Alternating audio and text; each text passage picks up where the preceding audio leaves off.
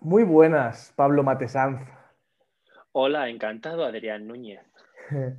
Voy a presentarte como yo te conozco y luego quiero que te presentes, porque a los grandes comunicadores me encanta que os presentéis para que deis ese punch a vuestra presentación. ¿no? Bueno, yo os presento un poquito quién es Pablo Matesán. Es un hijo de, una madre preciosa, vive en Pinilla, una madre... Y bueno, esta comunicación que tengo con, él tan grotesca es porque es un amigo eh, de toda la vida, ¿no? es una persona que no solamente te llena a nivel personal, sino te llena a nivel espiritual, pero es que a nivel profesional, es decir, yo creo que todo el mundo le quiere tener cerca. Es un experto en comunicación, pero en comunicación con emoción. Y os presento a, uno de mis mejores amigos. Yo tengo tres, ¿eh? No soy de esos que, mejores amigos, no, tengo tres. Y es uno de mis mejores amigos, así que le amo. Quiero que le conozcáis porque esta persona, yo no amo a cualquier persona, esta persona sí que tiene experiencias y una vida más mágica que, nadie. Preséntate tú, Pablo. Hostia, tío. Eh, eh, llevo, llevo tiempo buscando cómo encontrar una herramienta para cuando pasen estas cosas, porque es como el cumpleaños feliz del siglo XXI, tío. ¿Te has dado cuenta que es cuando la gente te canta cumpleaños feliz y tú dices, pero ¿qué hay que hacer aquí? Le pasa a todo el mundo y nadie se ha parado un momento para decir, cuando te dicen lo de preséntate, ¿qué hay que hacer? Pues yo siempre digo lo mismo, soy, soy Pablo Matesán, no soy muy listo pero tengo mucha energía y, ayuda a la gente a ser desinfeliz, ayudándole a encontrar qué le ocurre para luego saber comunicarlo. Porque vengo, vengo de una carrera actoral, yo soy actor, soy monologuista y ayuda a la gente con, con estas herramientas y todas van desde dentro de la emoción. Y ayuda a empresarios, a emprendedores como tú, que dentro de poco serán súper emprendedores y súper empresarios, a que, a que de una manera emocional lo implementen dentro de su vida, de su conducta y que aprendan a comunicar no en un atril, no en un escenario, sino prácticamente en el momento en el que lo necesite, sea con un cliente, sea con un futuro socio o sea con su pareja o, que coño, con sus parejas. Cada uno que haga lo que quiera. Me encanta esa libertad con la que hablas. Quiero preguntarte, tío, ¿de dónde viene esa comunicación con emoción para transmitir mucho más que, que un simple simples datos? Pues tío, pues porque yo desde hace ya mucho tiempo, tengo 35 años voy a hacer y me di cuenta de que a mí no, todo el rato me gustaba escribir poesía y luego me daba por la guitarra y todo el tema de las artes escénicas y el ser un juglar y empezar a comunicar hacía que la gente viniera a mí y la gente se acercara, como decías tú antes, que por lo que fuera la gente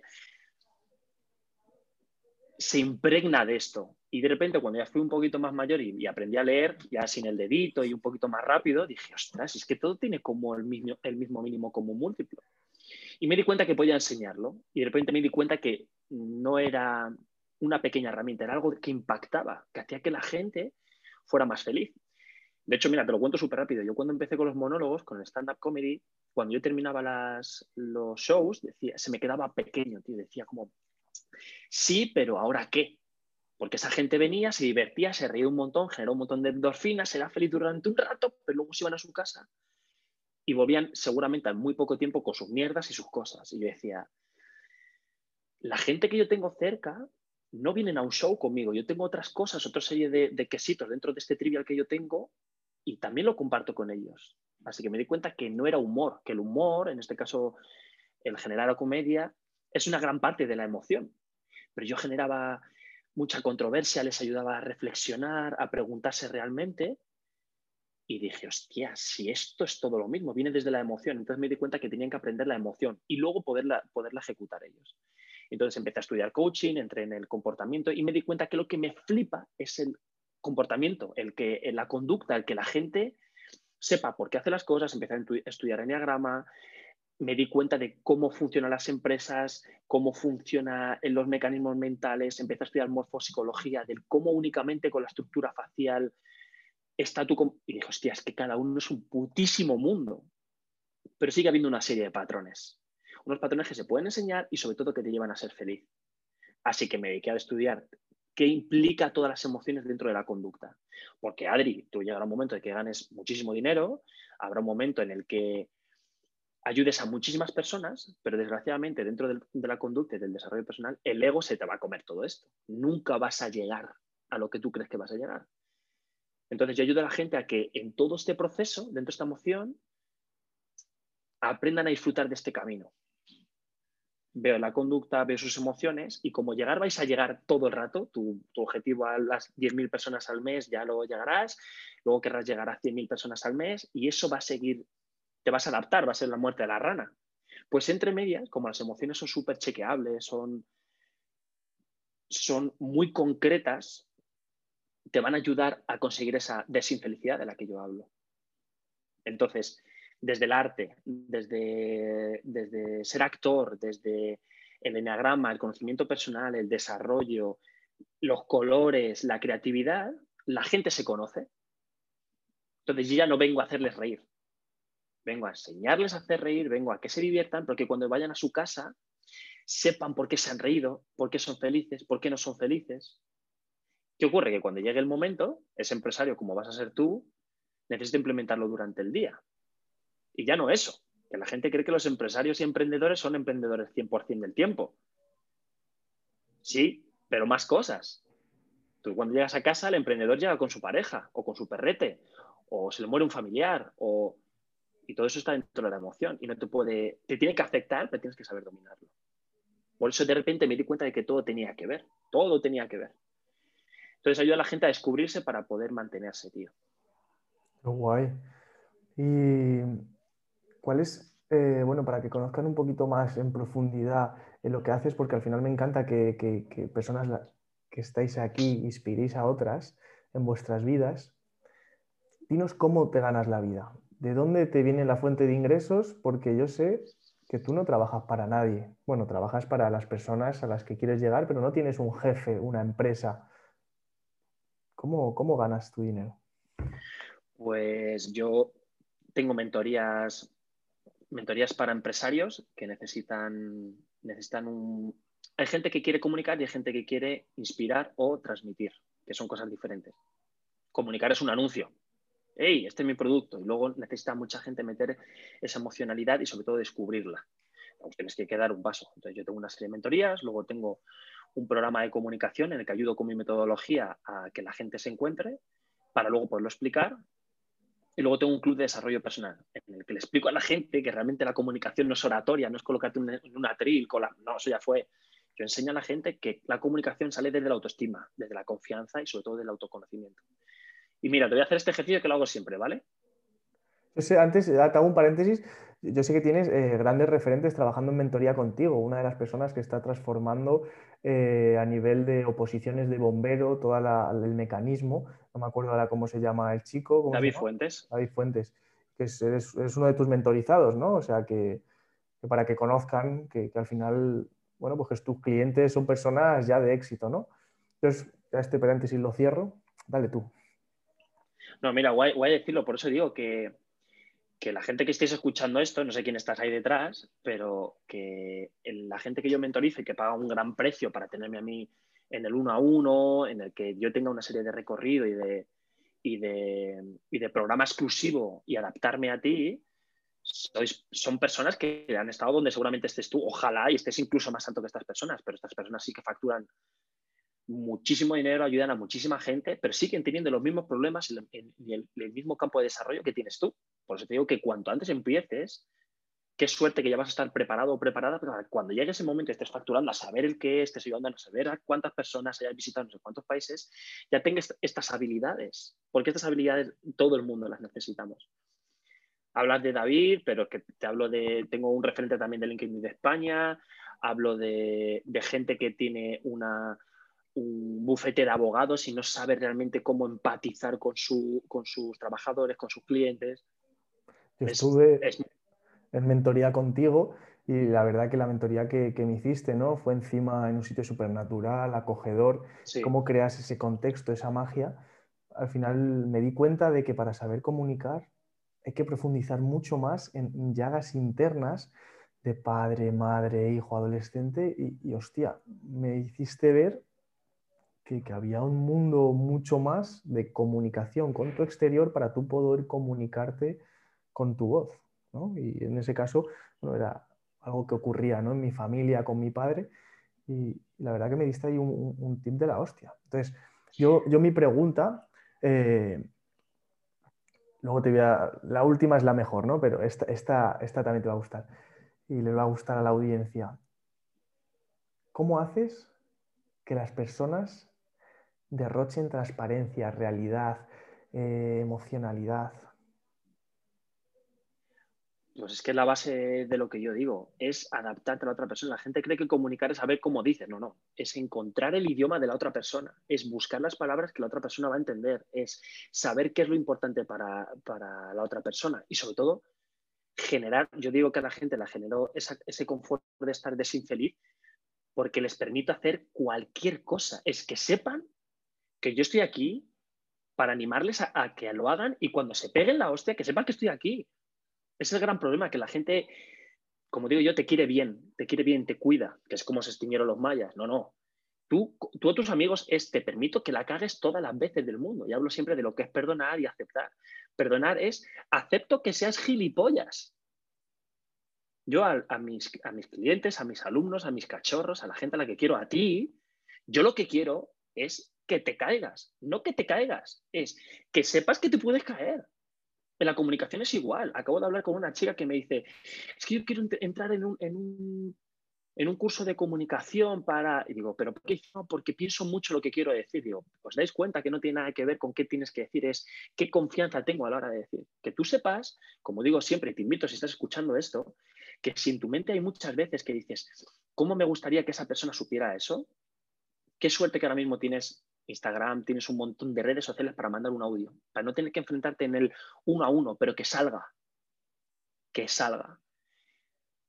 Yo lo que genero en ti y en la gente que tengo alrededor es que de una manera inconsciente, porque no te digo, que sepas que puedes hacer lo que quieras, porque en cuando te diga, que puedes hacer lo que quieras, ya no vas a querer hacer lo que quieras. Es decírtelo, que es con lo que yo enseño, con el cuerpo, con la gestualidad, con el contexto, de que la gente se siente cómoda.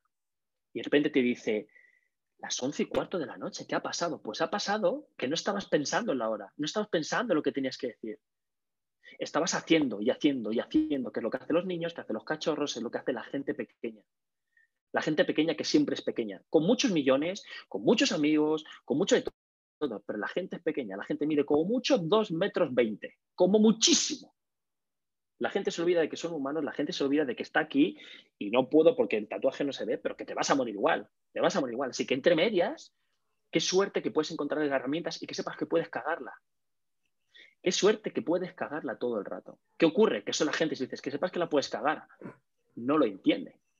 Yo tengo que decirle a Adi, eh, Adri, yo tengo que hablar de cómo se llama tu chica, tengo que saber qué cosas te ilusionan, tengo que saber qué quieres hacer el fin de semana, tengo que decirte qué importante es para ti la libertad, el vivir en, en una isla, ¿vale? Y ahí la gente dice, vale, está hablando de mí, cuando la gente habla, habla de ti, tú le escuchas, siempre.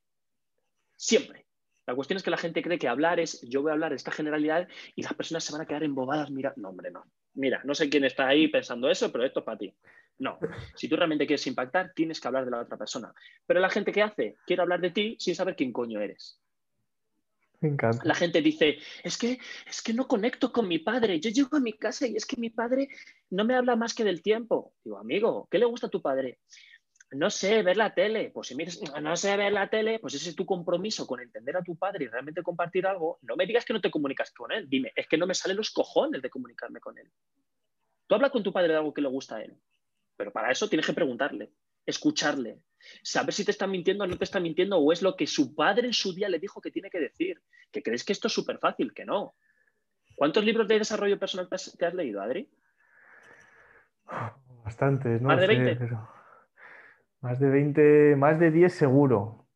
He invertido más de 10.000 euros en formación de desarrollo personal este año, eso sí. ¿Dirías que de alguna manera todo va a encaminar hacia el mismo sitio? Total. ¿Sabéis por qué es eso? Por, porque es el mismo mensaje, pero tienes que encontrar tu idioma. puede ser Anthony Robbins, puede ser Sam Shaw, puede ser Coopers, puede ser cualquier persona, pero te dice lo mismo. Hey, haga lo que hagas, disfruta. De hecho, están esas grandes frases, ¿no? De, qué te sirve si no sabes disfrutar de las cosas. Sí, pero está tan ambiguo y tan prostituido que no te lo crees. Por eso te lees otro libro, por eso luego te lees otro libro, por eso te lees otro libro, hasta que un día un libro, una frase, una, una palabra te dice, coño, si era esto. No, es que tú lleva mucha gente intentando decirte lo mismo, pero no hablan tu idioma. no hablan tu idioma. Por eso, si tú tienes clientes, familia, amigos, deja de decir lo que tú quieres decir y dilo en el idioma de la otra persona. Me encanta. es la base de todo lo que hago. Lo que pasa es que la gente cree que esto es un día. Esto es una masterclass que vienes, estás una hora conmigo y dices, ah, vale, ya tengo el secreto del universo. Te voy a contar esta anécdota súper fácil, tío. Una persona que no quería entrar a una de mi, bueno, no quería, quería entrar a mi masterclass, pero le daba miedo. Eso se nota muchísimo cuando hay una resistencia, significa que va a haber un gran avance. Esto es como una goma. Cuanto más estirada está, ya verás dónde llegamos. Esa persona entró y dijo que no entendía, que la mayor frustración de su vida era que hablaba mucho con su padre, pero no se entendía.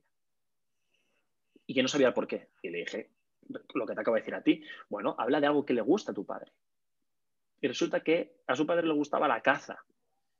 Dije, vale, pero ¿por qué le gusta la caza? Y dice, no lo sé. dije, pues tú pregúntaselo. Tan fácil como eso. Si no lo sé, pregunto. Esa persona descubrió que la caza, de su, a su padre le gustaba la caza porque era lo único que compartía con su abuelo.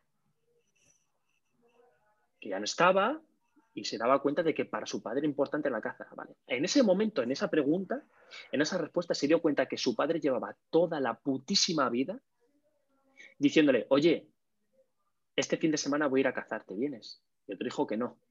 Bueno, toda la vida su padre llevaba intentando invitarle a lo único que él compartía con su padre, que su padre creía que era cómo se tiene que cuidar a su pequeño, era lo más precioso que tenía, era llevarle de caza. Pero su padre no sabía decirle, oye, que sepas que esto es lo más importante para mí. Pues en ese momento, qué suerte, que me contó que a su padre le había visto llorar dos veces en su vida. Y una fue cuando le explicó el tema de la caza. Así que si estás aquí, empieza a entrenar el escuchar a tu familia, a oler con los ojos, a saborear con las orejas. Que esta habilidad no es un día, no es un curso de dos vídeos. Es un, vale, ahora voy a, prestar atención por qué mi hermana siempre se enfada eh, cuando le dicen que, que recoja. ¿Por qué mi padre solo habla del tiempo? ¿Por qué mis clientes siempre tienen el mismo miedo? Esa es la comunicación. La comunicación no es aprender sesgos cognitivos de qué palabras pongo en un copywriting. No. Es, hostia, es que en España tenemos miedo al dinero. Hostia, es que, que mi pareja no es capaz de, de invertir 2.000 euros en su crecimiento. Vale, ese es el título. A ver de qué va la peli. La peli es que su padre le ha dicho que tiene que opositar para estar tranquilo. Pero su alma le dice, joder, es que yo quiero recorrer el mundo y no para de ver en Instagram eh, eh, vídeos y perfiles de gente que no para de estar por el mundo. Lo que pasa es que lo que tú ves es que está opositando. No, mi amigo es que está opositando. Sí, sí, métete en la lupa de su Instagram. No te metas, entiéndeme. Invítale a que te lo enseñe. Pero si no para de ver recetas, le flipa la cocina, no para de ver Masterchef y le flipa. Sí, sí, pero es que él está opositando. ¿Pero por qué cojones está opositando? Porque su alma es de cocinero. La gente quiere escuchar a la gente, entender a la gente, que todo el mundo te entienda, pero no hace este trabajo. Yo enseño a la gente a escuchar con los ojos y a saborear con los oídos, tío. Quiero tenerte más veces aquí, que lo sepas. Ahora vamos a cerrar con una pregunta porque yo quiero que la siguiente vez ha sido una brutalidad. Me estaba quedando. ¿Ya se nos ha pasado? Me estaba quedando embobado escuchándote. Y sí, la, cosa es: quiero que la siguiente vez que vengas respondas a la última pregunta que siempre pregunto a todos aquí, pero quiero que tú no la respondas en cinco minutos como hacen todos, sino que lo hagas en media hora a una hora. Y no te la voy a decir, ¿vale? Cuál es la última pregunta, pero es la más heavy de todas, ¿vale? Es la que a mí más me impacta y que me causó el otro día mucho miedo cuando estuvo aquí David Sobrino y me contó la suya, ¿no? Pero quiero que tú hables durante media hora, una hora, porque yo creo que va a ser heavy. Que, te pregunte sobre la misma pregunta cosas profundizando en tus respuestas. Y, pero para acabar, quiero que tú me preguntes a mí una pregunta. Esa es.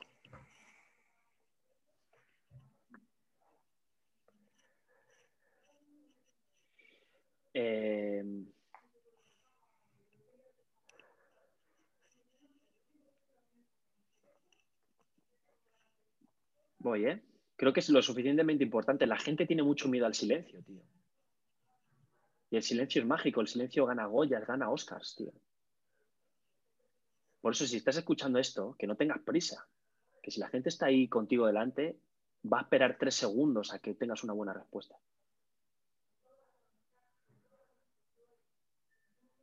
Em,